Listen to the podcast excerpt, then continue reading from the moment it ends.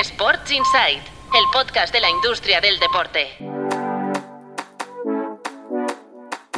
Muy buenos días, soy Álvaro Carretero y como siempre arrancamos con los titulares de este jueves 16 de febrero. Empezamos con Strava. Michael Hobart, cofundador y consejero delegado de la red social de entrenamiento, presenta su dimisión. Dejará el cargo una vez se encuentre sucesor, pero mantendrá su asiento en el consejo. En patrocinio, SailGP renueva por 10 años su acuerdo global con Rolex. La relojera seguirá como patrocinador principal de la docu-serie de la Liga de Embarcaciones Ultraligeras, SailGP Racing on the Edge. Es un ejemplo de cómo las propiedades deportivas están empezando a dar un valor comercial a sus activos digitales y no solo realizando contratos de patrocinio convencionales.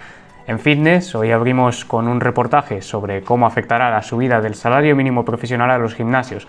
Directivos, sindicatos y otros expertos del sector nos cuentan sus puntos de vista y analizan todas las variantes de esta subida que se ha aprobado en el gobierno y que también tendrá su impacto sobre el sector de las cadenas de gimnasios. Podéis leerlo todo en nuestra web en tu playbook, que es nuestro tema de apertura de hoy. Y no nos olvidamos del fútbol en esta ronda de titulares. Los dueños del Aston Villa ultiman la compra del Vitoria de Guimares portugués por 7,5 millones de euros.